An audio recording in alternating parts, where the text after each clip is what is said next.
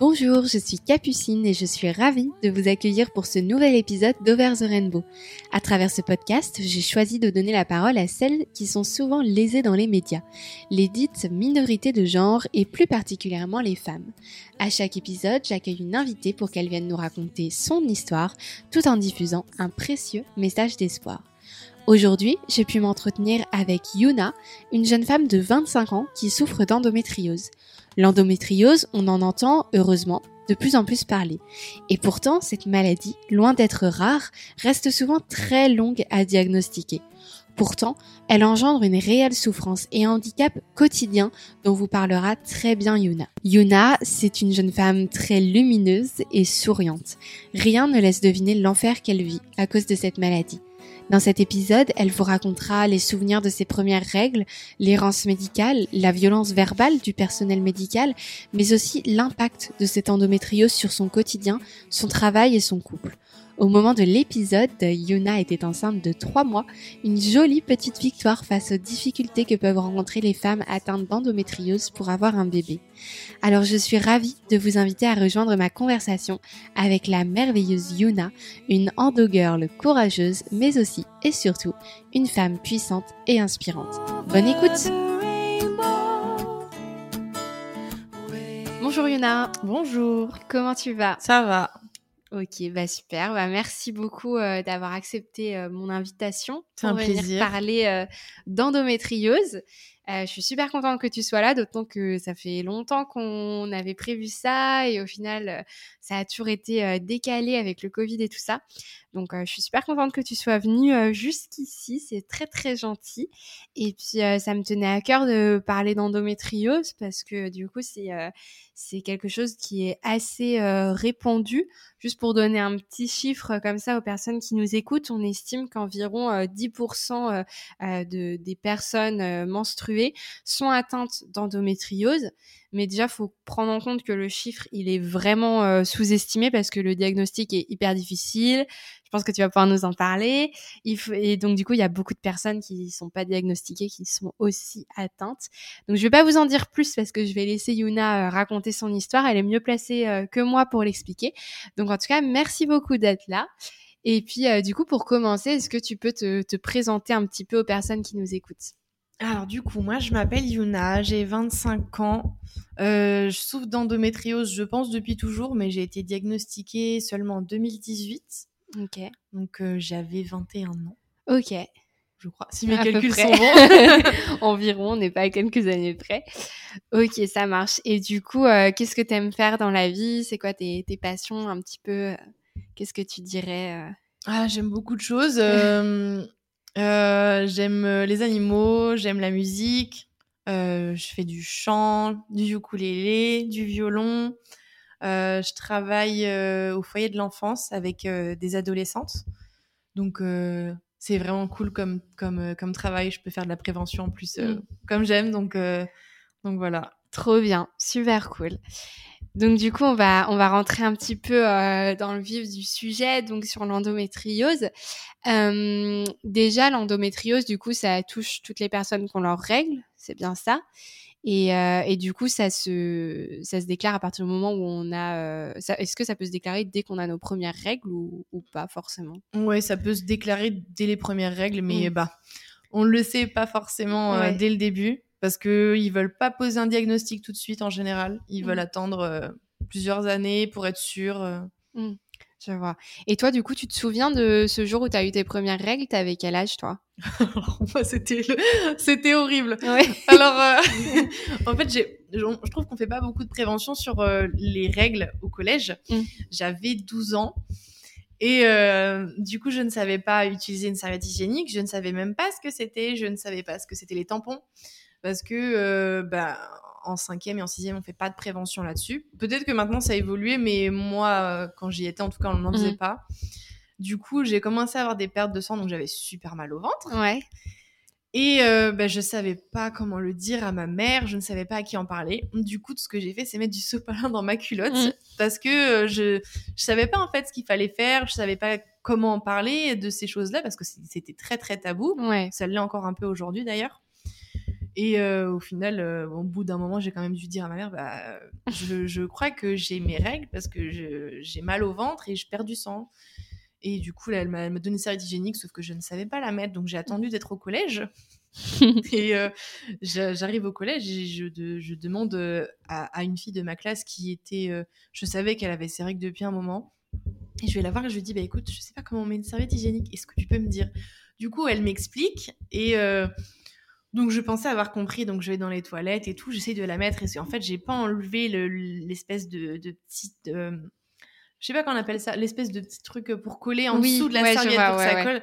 Et du coup, elle a bougé dans tous les sens. en fait, c'était une catastrophe. Donc, euh, les premières règles, c'était vraiment catastrophique. Ah ouais, déjà, ça commençait mal, quoi. ça commençait très mal. oui, je vois. Et du coup, euh, donc toi, tu savais pas déjà à la base trop ce que c'était les règles. Du coup, tu savais même pas ce qui était normal ou pas de ressentir. Enfin, tu étais complètement perdu euh, par rapport à ça. Enfin, je suppose que du coup, tu dis que tu avais mal, mais tu, enfin, je pense que tu savais pas si à l'époque déjà tu avais très très mal ou si c'était une douleur supportable. Non, je, que je, je, savais pas du tout euh, ce qu'étaient les règles à l'époque parce que on, bon, on n'en parlait pas en fait entre mmh. nous et on en parlait, on n'en parlait pas non plus chez moi. Donc euh, j'étais un peu perdue sur le sujet. Après, euh, les premières règles, je me rappelle pas forcément de. En fait, j'étais tellement angoissée par le comment on fait pour mm. enlever le sang pour pas que ça attache que du coup, je pense que je suis pas capable de me rappeler de la douleur, mais je me rappelle de des règles que j'ai eues après et qui étaient qui étaient vraiment catastrophiques. Mm. Et justement, tu te rappelles du moment où tu t'es rendu compte qu'il y avait peut-être quelque chose qui n'était pas normal et que tu as commencé à, à te dire que peut-être que tu avais plus mal que la moyenne ou, ou pas? Euh, je sais pas si je m'en suis rendu compte toute seule. Je sais que j'avais un médecin, mais un médecin vraiment génial euh, qui m'a suivi toute mon enfance. Maintenant, il est à la retraite, donc euh, voilà. Mmh. Mais euh, je pense que c'est grâce à lui, parce que c'est lui qui m'a parlé d'endométriose. Mais s'il m'en avait pas parlé, j'aurais, j'aurais pas su en fait, et j'aurais pas posé les questions pour être diagnostiquée. Donc euh, c'est vraiment grâce à lui mm. que que j'ai enfin que que je me suis fait diagnostiquer. Ouais, parce que lui du coup à l'époque tu lui disais que tu avais très mal, etc. Qu'il y avait des choses qui t'alertaient? Euh, alors en fait euh, ça s'est passé comment dire? En gros on pensait que les les problèmes venaient des intestins. Ok. Parce qu'il y a des antécédents dans ma famille. Et il y a eu un jour où mon père a dû m'emmener aux urgences parce que j'avais vraiment très très très mal au ventre et c'était plus possible. Et euh, bah, je suis partie des urgences. Ils m'ont dit, bah, Madame, vous êtes stressée, prenez du spasfon et ça va aller mieux, détendez-vous. Ah oui, d'accord. Sauf que j'étais vraiment très en colère. J'ai dit à mon père, non, je, en fait, non, c'est pas le stress. J'ai mal au ventre et avoir mal à ce point-là, c'est pas normal, en fait. Du coup, euh, je téléphone à mon médecin traitant, je, je vais le voir et au rendez-vous, je lui dis, bah, écoutez, moi, c'est pas possible. Ça fait des années que j'ai mal au ventre, je sais pas ce qui se passe. Euh, parce qu'en fait, le truc, c'est que j'avais mal et pendant mes règles Mmh. et en dehors des règles. Donc, euh, j'arrivais pas forcément à faire le lien. Et j'ai dit au médecin, là, il y a, y a, quelque chose, euh, je peux pas rester comme ça. Donc, il m'a, là, il m'a dit, ben, euh, il y a peut-être de l'endométriose. Si vous voulez, on fait des examens, on va chercher, on va regarder ce qu'il peut y avoir. Donc, l'endométriose, moi, je savais pas du tout ce que c'était. Mmh. Donc, j'ai fait mes recherches de mon côté, mais pareil, à ce moment-là, il y avait pas grand-chose de fait dessus. Et du coup, euh, j'ai fait échographie. Euh, on n'a rien vu à l'échographie. J'ai fait un scanner. On n'a rien vu au scanner. J'ai fait des prises de sang, des, prélèvements d'urine. Ils n'ont rien vu. Et j'ai fait un IRM, euh, je crois quatre mois après, parce que forcément, les délais pour avoir un IRM, c'est catastrophique. Et c'est seulement à l'IRM qu'ils ont détecté un nodule d'endométriose. Et là, ils m'ont dit Ah, peut-être qu'il y a de l'endométriose. Mmh mais il y avait encore le peut-être. Et j'ai dit mon médecin, euh, moi là, va falloir faire quelque chose parce que je vais pas rester avec un peut-être. Vous avez de l'endométriose en fait. Je veux savoir ce que j'ai. Et il m'a donné les coordonnées d'un gynécologue qui est spécialisé dans l'endométriose et qui est juste génial et qui du coup il a il a, il a validé que c'était bien de l'endométriose que j'avais. Mmh. Ok, et toi, à, enfin, à ce moment-là, tu avais quel âge du coup?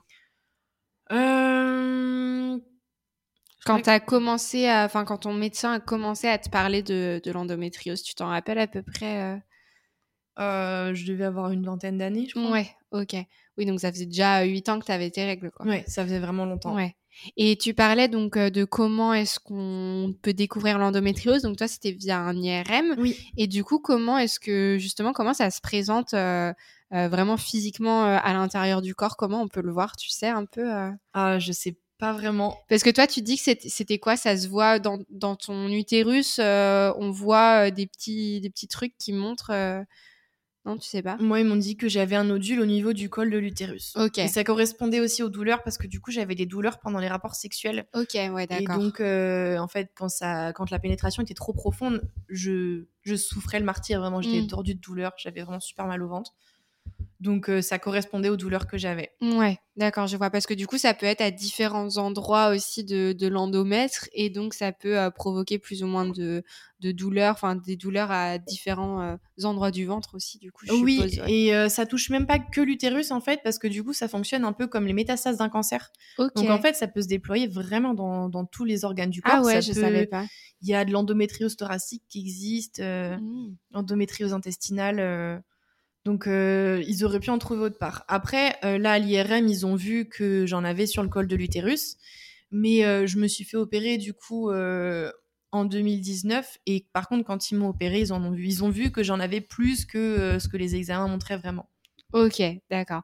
Donc du coup, est-ce que tu peux nous, expliquer un peu euh, ton parcours euh, Donc euh, au niveau médical, tu nous dis que tu as eu un diagnostic au bout d'un moment grâce à ce médecin qui était bien renseigné sur la question. C'est assez rare pour le souligner. ensuite, du coup, tu as vu un gynéco. qui s'y connaissait bien. Et ensuite, tu nous parles d'une opération. Comment est-ce que ça s'est passé entre tout ça? Ça a été quoi les étapes pour arriver alors du coup, euh, quand j'ai rencontré le, gynécologue, euh, euh, du coup, il m'a posé un stérilet hormonal. Donc le but, c'était de me mettre en ménopause artificielle pour couper les règles et pour éviter en fait que la maladie continue à se propager. sur moi, ça a marché que quelques mois parce que les mmh. douleurs ont continué vraiment, c'était insupportable. Il a voulu me rajouter une pilule, sauf que bah, les hormones, beaucoup d'hormones, c'est quand même pas anodin, que ce soit mmh. sur le mental ou sur le physique. Moi, c'était plus au niveau de la santé mentale que ça jouait beaucoup les hormones. J'avais des sauts d'humeur, euh, donc c'était c'était juste pas possible. J'avais vraiment trop peur que ça aille trop loin mes sauts d'humeur, donc euh, j'ai dit ben là je peux pas. Ma santé mentale en dépend. Je c'est pas possible de me mettre sous pilule en plus euh, du stérilet hormonal. Donc il m'a dit bah écoutez ce qu'on peut faire c'est qu'on va faire d'autres examens et on va voir si on doit opérer. Et en fait pendant les examens ils ont vu que j'avais bah, toujours ce nodule qui était présent au niveau du col de l'utérus et j'avais des kystes au niveau des ovaires. Donc les kystes c'est un syndrome aussi de l'endométriose les kystes qui sont récurrents. Et du coup il m'a dit bah écoutez je vous propose une opération comme ça on enlève les nodules on enlève les kystes et on vous fait un bon nettoyage et voilà. Donc mmh. du coup j'ai été opérée en décembre 2019 donc euh, après, j'étais quand même, après l'opération, j'étais alitée deux semaines. Et pendant l'opération, en fait, ils grattent vraiment toutes les particules. C'est pas une, une, opération invasive, en fait, parce que du coup, c'est sous célioscopie. Donc, ils font juste des trous, en fait. Ils font quatre petits trous. Un trou pour passer la caméra, un trou pour passer la, la pince. Et puis après, euh, voilà. Mmh. D'accord. Et donc ça, du coup, les nodules qui t'ont enlevé, c'était juste dans l'utérus, c'est ça? Euh, oui, moi, moi j'étais touchée que dans l'utérus. Ok, ça marche. Et donc, euh, après cette opération-là, ça a été quoi euh, la suite pour toi, du coup, au niveau de l'endométriose? Du coup, bah, j'ai gardé mon stérilet mmh. et bah, on a continué de faire des examens régulièrement. Et voilà, le souci, c'est que j'ai commencé à avoir des gros, gros problèmes au niveau des intestins. J'ai commencé à avoir des occlusions assez récurrentes. Donc, c'était, c'était vraiment très douloureux. J'allais souvent à l'hôpital. Euh, les laxatifs, ça passait pas. Donc, euh, on me donnait, on faisait des, des lavements hyper, euh, hyper, hyper, hyper forts qui faisaient vraiment mal. Hum. Donc, c'était pénible. Et bah, après, j'ai décidé de retirer les, mon stérilet pour essayer de faire un enfant. Hum. Parce que je suis tombée sur un moment, j'ai fait une grosse crise d'endométriose et je suis tombée sur euh, un médecin qui m'a dit bah écoutez, euh, je connais un peu l'endométriose et là si vous voulez un enfant, si ça commence à envahir vos intestins, il vaut mieux que là l'enfant vous commenciez à le faire et que ce soit rapide, que vous alliez euh, directement dans un centre de procréation pour être sûr que vous puissiez faire des enfants rapidement. Donc j'ai commencé à, paniquer un petit peu. Mmh. ouais, bah oui. Je me suis dit bon là si je veux pas que ça, ça empire, il va falloir que que je fasse un enfant rapidement. Mmh. Et donc, euh, on a été dans un centre de de pro, enfin de procréation en fait. Ouais, de PMA. ouais, de PMA. On a fait des, avec mon conjoint, on a dû faire des tests alors que ça faisait que six mois que j'avais retiré mon stérilet, que ça faisait que six mois qu'on faisait des essais, mais en fait, comme la maladie sans le stérilet, euh, elle augmentait.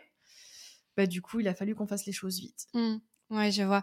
On va en reparler euh, juste après, justement, de ce, de ce désir d'enfant, de ce que ça peut impliquer aussi avec l'endométriose, parce que c'est quand même un, gros sujet. Euh, mais, euh, mais avant ça, quand tu parlais du coup des, des, des douleurs aux intestins et tout, effectivement, c'était ton endométriose qui attaquait les intestins aussi, c'est ça? Ou c'était sans lien? mais je pense que c'est un lien parce mmh. que les douleurs sont apparues quand j'ai retiré mon stérilet, quand j'ai décidé de stopper les hormones. Euh, dès que j'ai retiré mon stérilet, les, douleurs au niveau des intestins sont apparues en fait, et de plus en plus fortes, de plus en plus violentes, et euh, euh, avec des, périodes de diarrhée assez importantes où je me vidais, je perdais beaucoup de poids. Et bah, après, du coup, ça a continué, mais dans l'autre sens, avec des occlusions et constipation hyper importantes où j'avais la selle une seule fois par semaine, quoi. Mmh. Ouais. Et du coup, à ce moment-là, en fait, euh, après ton, en fait, ton opération, euh, ça n'a pas permis d'arrêter euh, complètement la maladie. Il n'y a pas eu vraiment d'effet au final après cette opération? pendant trois mois, j'ai pas eu trop de douleur, mais après c'est revenu. Mmh. après, pour avoir, pour là être sans stérilet et avoir vécu avec le stérilet, le stérilet quand même, il m'a un peu apaisé la maladie, elle était moins violente, mais euh, ça restait quand même euh, douloureux. Ouais, je vois. Et, euh, et un moment, au, tout départ, tu nous disais que euh, la... quand tu avais été une fois euh, à l'hôpital, parce que justement, tu avais, avais très mal, on t'avait dit non, mais c'est bon, prenez un doliprane, machin, enfin bon, c'est pas, pas grave, c'est le stress, etc. Et c'est quelque chose qui arrive souvent, notamment aux femmes, quand elles, quand elles disent qu'elles ont mal, on les croit pas, on minimise, etc. Parce que beaucoup de, de médecins partent du principe qu'une femme va exagérer un peu. Et, euh, et du coup, toi, est-ce que tu as, vécu ça d'autres fois ou... Enfin, comment tu, qu'est-ce que tu en penses de, de, tout ça, toi? Ah oui, moi, ça m'est arrivé tellement de fois, mmh. tellement, tellement de fois. Euh, le, le, truc, c'est que bah, euh, déjà, l'endométriose, c'est pas super bien connu du corps médical. Il y a certains médecins, j'ai dû leur expliquer ce que c'était l'endométriose. Ah oui, quand même. Je devais leur expliquer mes douleurs. et aux urgences, en fait, j'ai été plusieurs fois, du coup, parce que les crises, des fois, elles sont tellement insupportables qu'on est obligé d'être sous morphine. Euh, il y a une fois, je pensais avoir l'appendicite tellement j'avais mal, et au final, euh, en faisant des examens, ils m'ont dit Bah non, mais en fait, c'est votre endométriose. Mais en fait, au moment où ils ont découvert que c'était mon endométriose, ils se sont pas foulés. Euh, juste, jusqu'au moment où ils ont pensé que c'était l'appendicite, j'étais sous morphine. Et quand ils ont découvert qu'en fait c'était mon endométriose, ils sont passés euh, du paracétamol et ils ont été beaucoup moins agréables avec moi. Ah oui, euh, en mode c'est que de l'endométriose. Voilà, en mode c'est que de l'endométriose, c'est rien. Et euh, l'interne qui s'occupait de moi, avant que je parte, elle est venue me dire oui, je vais vous mettre quelques médicaments. Je lui ai dit bah par contre, moi je suis sous, je suis sous scanant, du coup le scanant c'est de la morphine.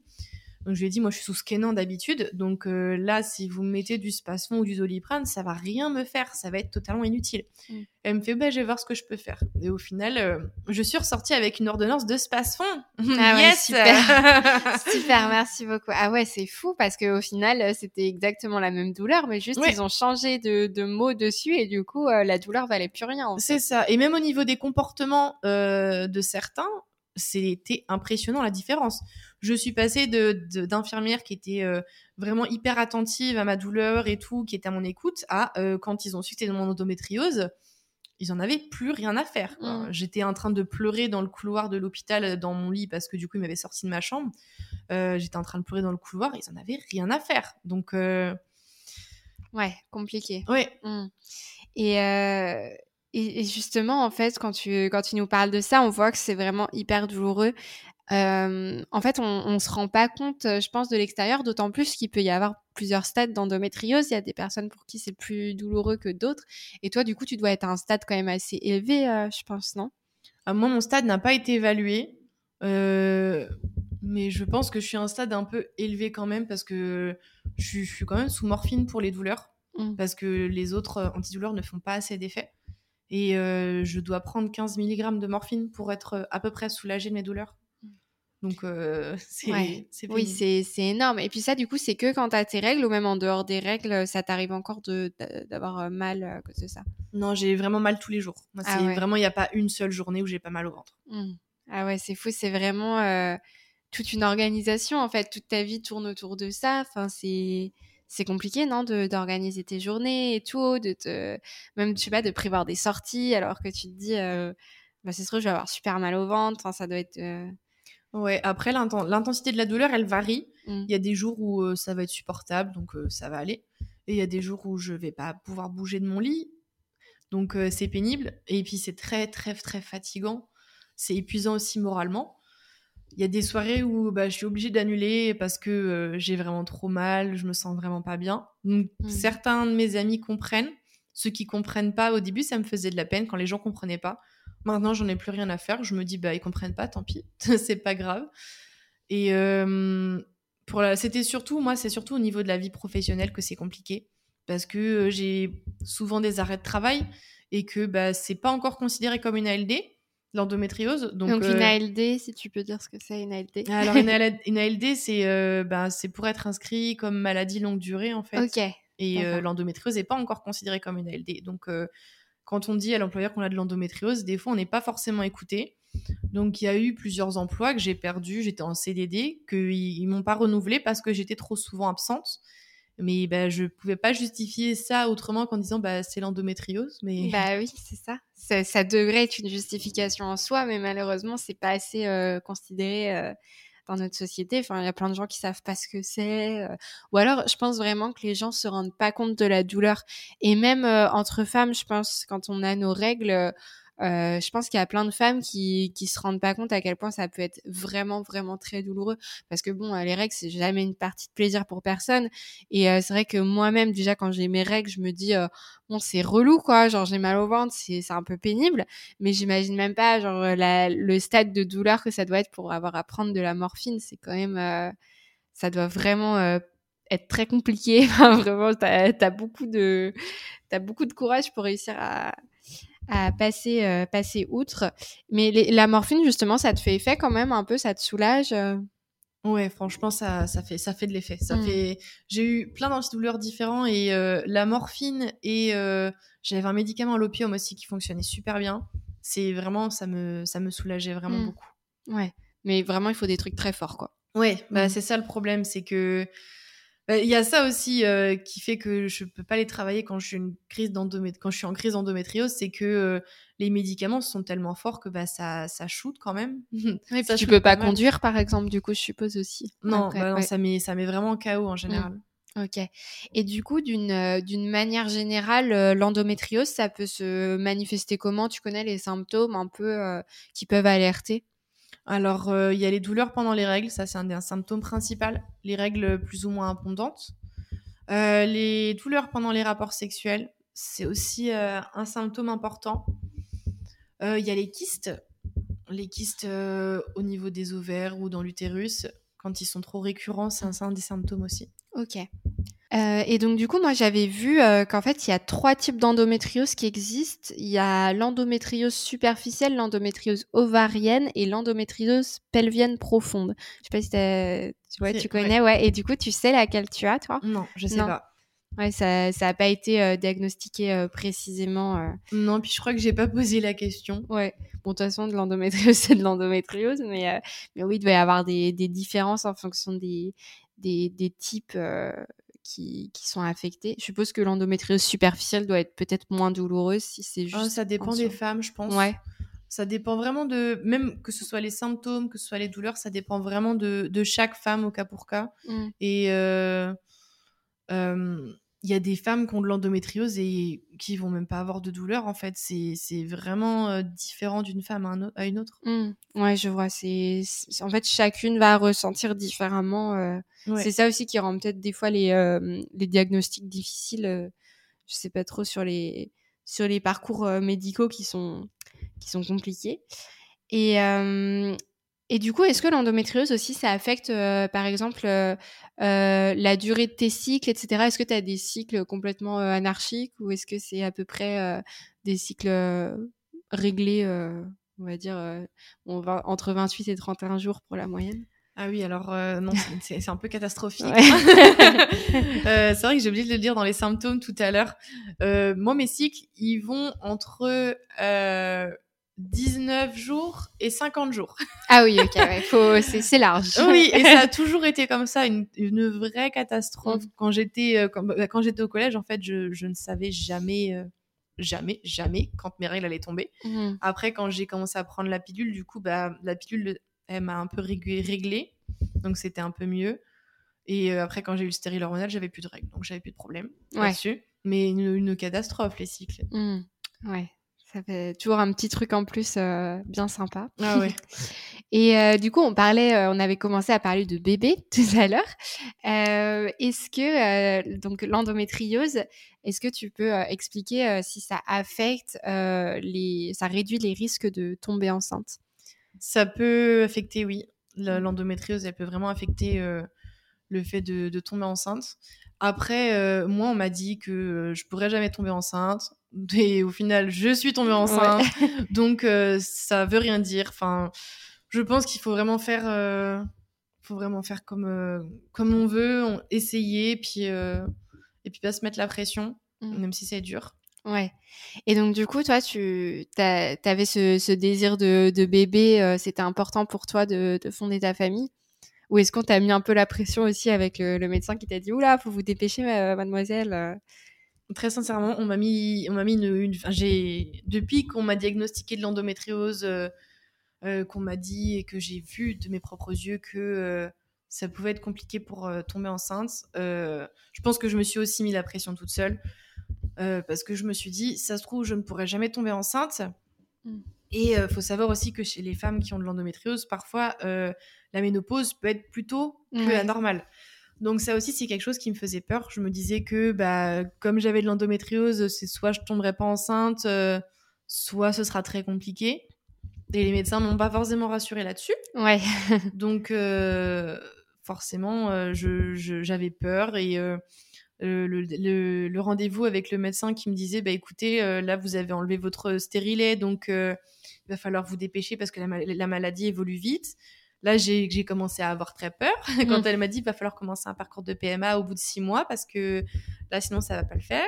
Donc, on a commencé à avoir très très peur avec mon copain. Mm. Surtout aller dans un centre de PMA alors que bah ça faisait que six mois qu'on essayait, euh, devoir faire des tests, devoir faire plein d'examens médicaux. Euh, c'était euh, c'est super stressant. Mmh. Et du coup, est-ce que vous avez donc avais commencé à lancer les, euh, les tests etc pour la PMA Est-ce que vous êtes euh, vraiment rentré dans un parcours PMA ou finalement vous avez laissé tomber et vous avez réessayé tout seul entre guillemets? Alors, on n'a pas commencé de parcours de PMA parce qu'en fait mmh, du coup, sans le stérilet, mes règles, c'était une catastrophe. Ouais. mon plus grand cycle était de 70 jours. Ah oui, quand même. Donc euh, ça a été euh, en, en, six mois, euh, ouais, en six, six, huit, en huit mois, j'ai dû avoir quatre fois mes règles, je crois. Mm. Et donc, en fait, le donc, problème... pour savoir quand elle est ovulation et tout, c'est une catastrophe. Hein, Déjà ça, mais le problème aussi, c'est qu'il y avait des examens qu'il fallait faire pendant ces règles, mm. qu'il y avait des examens qu'il fallait faire après les règles. Et sauf que moi, je, je leur disais, bah écoutez, va falloir que je vous appelle le jour J où je perds du sang parce que je pourrais pas prévoir à bah l'avance. Donc, euh, il me manquait des examens. J'ai pas pu tous les faire parce que j'ai pas eu assez de cycles en fait pour tous les faire. Ouais, je vois. Et donc du coup, au final, vous vous en êtes, vous vous êtes remis euh, à la méthode naturelle euh, pour pour pour essayer tous les deux d'avoir un bébé, c'est ça? Bah, on a toujours fait la méthode naturelle en mmh. fait, et puis bah un jour, bah c'est arrivé. et hop, voilà, ça a marché. Ça. Ok, super. Et du coup, qu'est-ce que qu'est-ce que t'as ressenti à ce moment-là quand t'as su que t'étais enceinte? Eh ben, j'étais très surprise parce que du coup, euh, un mois avant, j'avais vu un gynéco qui m'avait dit, ben, vous êtes trop grosse pour tomber enceinte. Ah, sympa, toujours euh, très très délicat euh, les, les, médecins, ça fait plaisir. Voilà, donc du coup, je m'attendais pas à tomber enceinte et puis on avait un peu, on n'y pensait plus en fait, on l'avait plus en tête parce que ça nous prenait tellement la tête, ça nous stressait tellement que mm. on avait mis un peu l'idée de côté. On s'était dit bon bah tant pis, hein, c'est pas grave. on s'était laissé quand même deux trois ans on s'est dit on essaye 2-3 ans et si, si on n'arrive pas, par contre, je me faisais retirer l'utérus parce que c'était plus possible. Ouais. Donc, euh, quand même, j'étais quand même surprise, mais j'étais contente. Je me suis dit, waouh, on a réussi. ouais, bah ouais, ça a dû être super.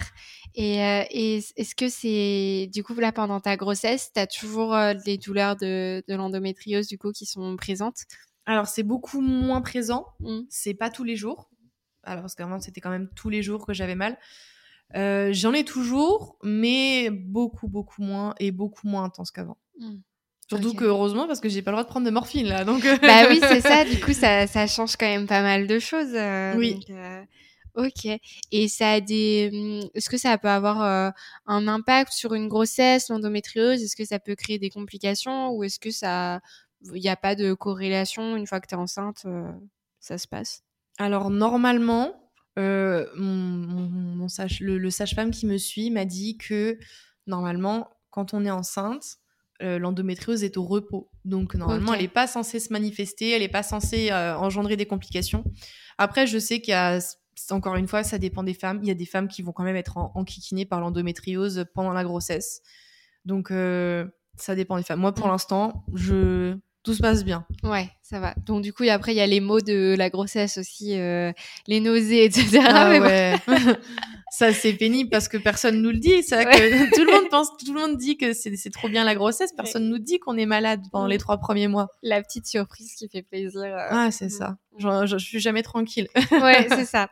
Et après une grossesse, euh, est-ce que tu sais si euh, si l'endométriose est modifiée, si ça se calme un peu, si ça reprend de plus belle? Encore une fois, ça dépend peut-être des femmes. Je pense qu'encore une fois, oui, ça dépend des femmes. Après, il y en a qui disent que la grossesse, ça guérit euh, l'endométriose. Euh, moi, je trouve, je pense que c'est une légende, clairement, parce que l'endométriose c'est quand même à vie, hein. Mm. mais euh, peut-être que ça la modifie, je sais pas. Mm.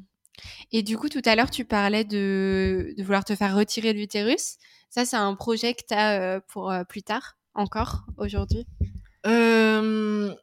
Je, je sais pas, parce que du coup, là, pour l'instant, j'ai ma grossesse, donc j'y pense plus. Après, euh, en soi, si je suis vraiment trop enquiquinée par l'endométriose, je sais que c'est quelque chose, c'est toujours une idée que je garde de côté. Mmh. Si je suis vraiment trop embêtée, je, je le ferai retirer parce que comme ça, je serai plus embêtée. Ouais. Et une fois que tu retires euh, l'utérus, du coup, tu n'as plus du tout d'endométriose ou il peut du coup y en avoir encore un peu à d'autres endroits, admettons au niveau des intestins ou des choses comme ça, ou, ou t'enlèves la source principale et c'est bon après? Je sais pas comment Alors, ça fonctionne. J'ai pas la réponse parce que du coup, euh, il y a des réponses positives et négatives à la question. Ok. C'est mitigé en fait. Il y en a qui disent que ça ça enlève l'endométriose, il y en a qui disent que bah ça ça l'enlève pas. Donc euh, je sais pas. Hmm, ça dépend de chaque personne, euh, encore une fois. Je pense, ouais. Et est-ce que euh, l'endométriose est génétique? Est-ce qu'elle se. Tu sais si elle se transmet, si tu as plus de chances d'avoir de l'endométriose si ta mère en a eu ou, pas? Alors j'ai posé la question autour de moi. Euh, il y a des médecins qui m'ont dit que ça pouvait être génétique, mais que ça l'était pas à chaque fois. Moi j'ai posé la question autour de moi, ma mère a jamais eu de problème. Après, au niveau de ma grand-mère, mes arrière-grands-parents, ils en parlaient pas, donc euh, mm. j'ai pas de réponse. Euh, après, dans ma famille, euh, ma petite sœur a des douleurs, mais elle pense pas en avoir, donc je ne sais pas du tout. Mm. Après, ce que j'espère, c'est que si jamais j'ai une petite fille qu'elle n'ait pas l'endométriose, je, prie, je, je prie pour qu'elle n'en ait pas. Ouais. Oui, ben on priera tous euh, pour toi, je pense. et du coup, pour euh, pour ton conjoint, donc euh, avec qui tu es depuis trois ans et demi, il me semble à peu près.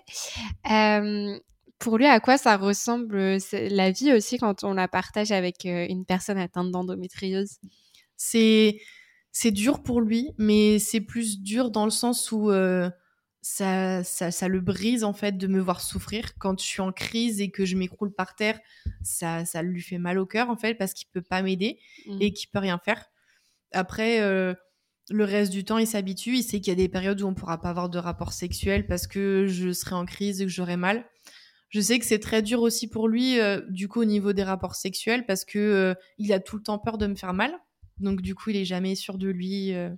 C'est c'est pas simple, mais euh, il est il est hyper euh, franchement il est très très aidant au quotidien. Mmh. Là-dessus, j'ai rien à lui reprocher. Il est, ouais, il est, il est vraiment génial. Ah ouais, très très à l'écoute. Bon bah c'est très bien, c'est ce qu'il faut. oui, c'est super important parce que il y a beaucoup de femmes qui ont des problèmes de couple à cause de l'endométriose parce que le, le conjoint il n'arrive pas en fait à à vivre avec, il n'arrive pas à s'adapter et du coup ça rajoute encore euh, des problèmes. Mmh.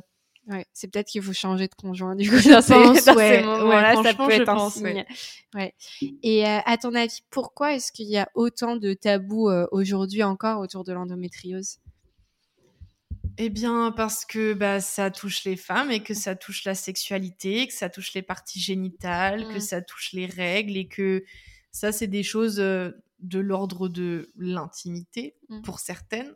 Enfin, moi, j'ai pas de tabou, donc franchement, je suis contente d'en parler. Je sais qu'en plus, en en parlant, on peut aider les autres. Mais je sais que certains sont très pudiques par rapport à ça et ont du mal à en parler, je pense. Mmh. Ouais.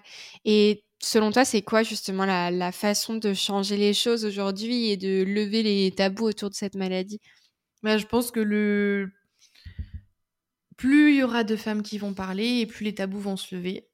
Après, c'est pas toujours facile de le faire, mais je pense que plus on en parle, plus on fait de la prévention et plus les personnes, les, femmes vont se sentir à l'aise.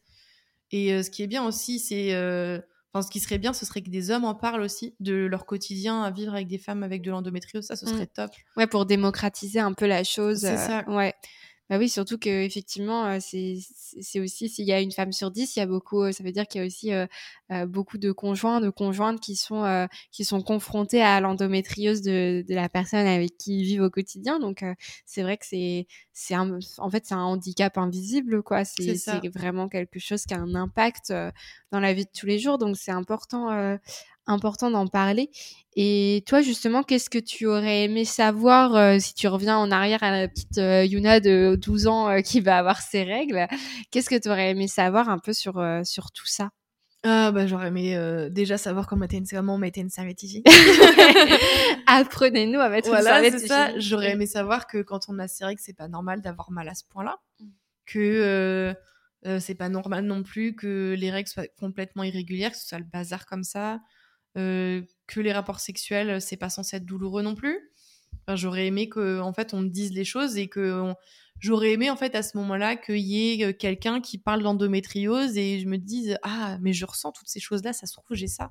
Et il n'y avait pas ça. Mmh. Ouais, c'est ça heureusement aujourd'hui il y a de plus en plus euh, quand même de euh, même de comptes Instagram qui en parlent et tout donc euh, donc c'est super mais il y a encore encore des choses à faire et à améliorer pour qu'on qu'on en parle plus évidemment et du coup qu'est-ce que tu dirais si quelqu'un nous écoute et justement souffre d'endométriose qu'est-ce que tu lui dirais? Je lui dirais que si elle a n'importe quelle question, qu'elle peut venir s'adresser à moi. Mmh. Qu'il y a des groupes de parole aussi sur Facebook, ça c'est super, franchement. Moi, ça m'a vraiment aidé. Il y a plein de groupes de parole sur Facebook, on peut les rejoindre, même si on ne souffre pas d'endométriose, si on a quelques questions ou si on a des proches qui souffrent de cette maladie, qu'on veut en savoir plus. les groupes, franchement, c'est génial, on peut poster hyper ouvert d'esprit, donc franchement, c'est top. Et moi, j'ai créé une page avec une amie qui a aussi de l'endométriose qui s'appelle Endonante et euh, pareil, on répond à toutes les questions, même les questions, il n'y a pas de questions bêtes, mais même les, les questions qui peuvent paraître euh, simples ou autres, on y répond, que ce soit des proches, que ce soit des personnes qui en souffrent. On a réussi à diagnostiquer pas mal de personnes, à aider pas mal de personnes, donc, euh, donc franchement, faut pas hésiter.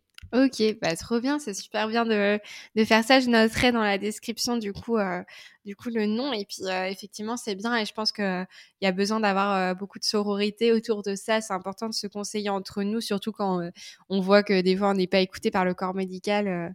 faut au moins se soutenir entre nous, je pense.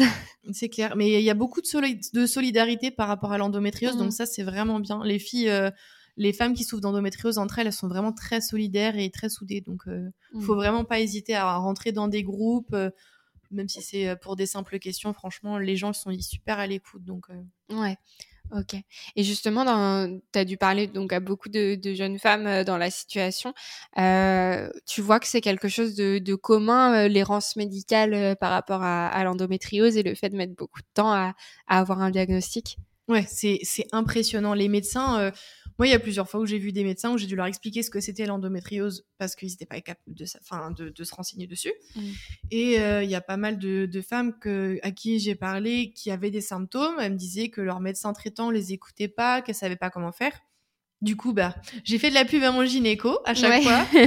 J'ai donné les coordonnées de mon gynéco pour que elles aillent voir quelqu'un qui est vraiment à l'écoute, qui s'y connaît vraiment en endométriose. Parce qu'il y a vraiment beaucoup, beaucoup de médecins traitants qui sont dans le, dans le déni, qui reconnaissent pas la maladie et qui disent non, bah non, vous avez pas ça, alors que bah il faut faire des examens en fait, faut, faut mmh. chercher et parfois oui, oui c'est vraiment le cas. Mmh, ouais. Puis des fois il y a, une, une, maladie aussi qui ressemble, c'est le syndrome des ovaires polykystiques où des fois il y a Mmh. quelques points communs. D'ailleurs, j'en profite pour, euh, pour dire que j'avais fait un épisode euh, sur le sujet. Euh, donc là, si, vous nous écoutez, que vous voulez écouter le l'épisode sur le SOPK, il faudra remonter dans les premiers épisodes. Je crois que c'était le, le, 8 ou le 7, quelque chose comme ça, avec une jeune femme qui s'appelle Emeline et qui est présidente d'une association. Donc si ça vous intéresse, n'hésitez pas à aller voir. Et puis je mettrai aussi dans la description justement bah, le groupe dont tu parles. je, mets, je cherche aussi, je suis un compte Instagram qui parle de ça. Enfin, il y a quand même pas mal de ressources, même si toi, t'en as, tu, tu, me diras ça et puis je, je noterai tout.